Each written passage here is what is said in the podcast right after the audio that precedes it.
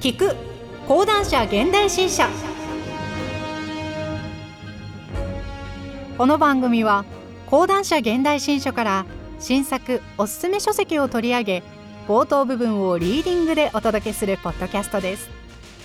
新書は一つのテーマの情報インプットに最適です。ちょっとした興味を掘り下げるきっかけに立ち読み気分でお聞きください。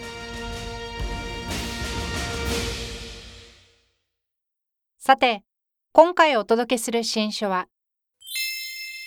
今を生きる思想マルクス。性を飲み込む資本主義。担当ナレーターは小野原睦美です。本書の概要。資本という得体の知れない他者が全地球を人間の心をも包み込み圧迫し窒息させていく労働力にとどまらず我々の感情までも商品化される現代社会を包摂という概念をもとに読み解く。我々一人一人が自分のものと信じて疑わない意識感性思考の中にまで資本主義が浸透し進化するとはどういうことか。本書の主な内容それでも資本主義は終わらない。働く者が自らの労働の主人でなくなってしまう。社会は自己内部の矛盾によって変化する。富一般イコール商品となる資本主義特有の現象。商品物心貨幣物心資本物心のもとの平等。資本とは不断で無制限の価値増殖運動。自分のための労働と資本家のための労働が区別できない。最良の労働者の誕生。新自由主義段階の包摂。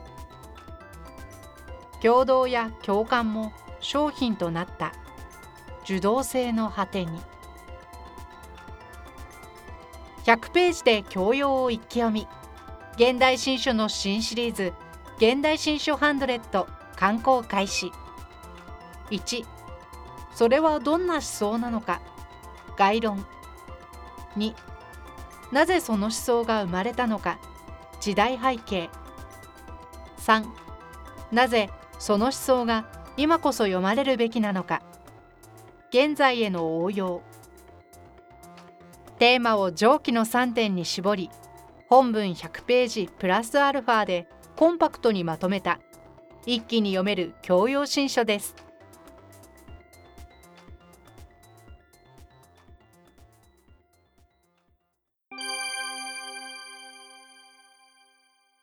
はじめに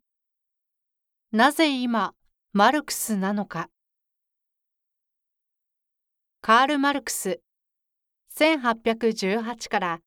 1883年。資本主義の危機が叫ばれるたびにその名が繰り返し呼び出されるあのひげ面の男。彼が没してから150年近く経つというのになぜいまだに我々は彼を呼び出すのだろうか。しかしここで言っておかなければならない。マルクスの理論。資本主義社会の分析は不況の分析ではないし強行今日の巨大版だ。が起きた時にほら見たことかと奇妙な怪異を叫ぶためにあるわけでもない。それは不況や強行の必然性よりもある意味でもっと恐ろしい真実を明らかにしたものだった。その真実とは不況は向上化し貧富の格差がとめどもなく拡大してもなおあるいは強行が社会を襲い食にあぶれた人々が街中にあふれてもなおあるいは資本の増殖欲求を満たすために戦争が仕掛けられ罪なき人々の血が流され遺体が積み上がってもなおあるいは企業活動が公害を発生させ、地球環境の危機が生態系そのものの存続を危機にさらしてもなお、それでも資本主義は終わらないという真実である。不合理だと分かっている。不条理だと知られている。それでもやめられない、止まらない。それどころか、資本主義は数々の危機を招き寄せながら、なおも進化する。そうならざるを得ないという真実を、マルクスは資本論で明らかにした。故に実は、資本主義の危機という言葉は適切ではない。マルクスに従って考えれば、資本主義社会とは常にすでに危機的である。あるいは危機をはらんでいる。もっと正確に言えば、危機を常に招き寄せながら持続しているのである。だから、今日盛んに言われる持続可能性、サステナビリティ、SDGs の S とは、この危機が極限化して文明の持続可能性と衝突する事態を示唆している。資本主義は近代文明社会を築き上げたが、その資本主義のメカニズムによって文明に終止符が打たれようとしているという現実がここにはある。このメカニズムを最初に見抜き、徹底的に解明したのがマルクスだった。本書はマルクスの思想の解説書として書かれているが、その核心部を抽出することを目的とする。今述べてきたように、マルクスの資本主義把握の最大の原目は、それが際限なく進化、深くなるという性格を、その本質として持っているということだと筆者は考える。そして、その進化を近代の人類は進むという字の進化だとみなし、ことほいできた。だが、このような価値観はもう通用しない。気候変動をはじめとするグローバルな環境危機は、我々人類が生存可能であるための自然的基盤を破壊しつつある一方で、資本が安い労働力を欲し、人間が豊かな生活を求めて生じる人口移動、移民がもたらす圧力は、生存のための社会的基盤を破壊しつつある。この問題をめぐって、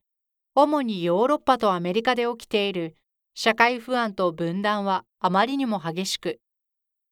多様性を受け入れよう、多様な価値観に開かれようといった道徳的な掛け声や相互理解の実践によって乗り越え可能であるようには見えない状況にある。これらの問題に対し、マルクスの議論を援用しながら分析を加えることは重要であるし、そのような試みは世界中の知識人たちによって数多くなされている。だが、本書で試みたいのは、こうした資本主義のもたらす危機が社会問題化する手前の次元をマルクスの理論によって捉えることだ。我々は社会に目を向け、そこに資本主義の問題を見出す以前に、実は我々自身が常にすでに資本主義によって深く深く絡め取られ、身も心も資本主義のロジックによって浸透されているのではないだろうか。資本主義は進化すると先に述べた。イメージ的に述べるならば、資本主義とは一つのシステムであり、それはそのシステムの外にあるものを自己の中に次々と取り込んでゆく。外にあるものとは天然資源であったり、より一般的に自然環境であったり、あるいは人間が生きていく上で取り結ぶ社会的関係であったりする。さらには単に取り込んだだけでは終わらない。資本は資本独特の運動、イコール価値増殖に役立てるために、取り込んだ対象をその運動に適したものへと変容させる。取り込まれたものは資本主義のロジックによって浸透され変容させられる。資本主義が進化するとは端的にこのことを指している。しかもその変容イコール進化がどこまで続けられるのかは誰にもわからない。資本主義のロジックの中にその限度はない。そして我々一人一人の人間もまた資本主義というシステムに取り込まれる対象なのだ。資本主義的経済発展は地球環境を破壊すると言われれば我々はそれは大問題だという。あるいは資本主義的経済発展によって都市の過密化と地方の過疎化が進むと聞けばそれは大問題だという。しかしながら同時にそれらの問題が我が身を直接的に脅かすものにならない限りでは無関心でいることができる。だが我々自身自分そのものがすでに資本主義によって取り込まれその破壊的作用を受け身も心も資本主義のシステムに適した存在であるべく変容させられているのだとすればどうだろう。我々はそれでも無関心でいることができるだろうか。こうした問題意識から本書で捉えたいのは資本主義が我々自身にどう浸透するのかという問題である。言い換えれば我々の意識や感性感覚価値観思考といった普通我々一人一人が自分のものであると信じて疑わないものの中に資本主義のロジックがどのように入り込んでいるのかあるいはもっと言えばそれらを資本主義のロジックが形作りさえしているのか我々自身の中で資本主義がどう進化しているのかそれをマルクスの理論を通じて検証することを通じてマルクスの理論の最も重要な部分の理解を可能にすることを本書では目指すのである。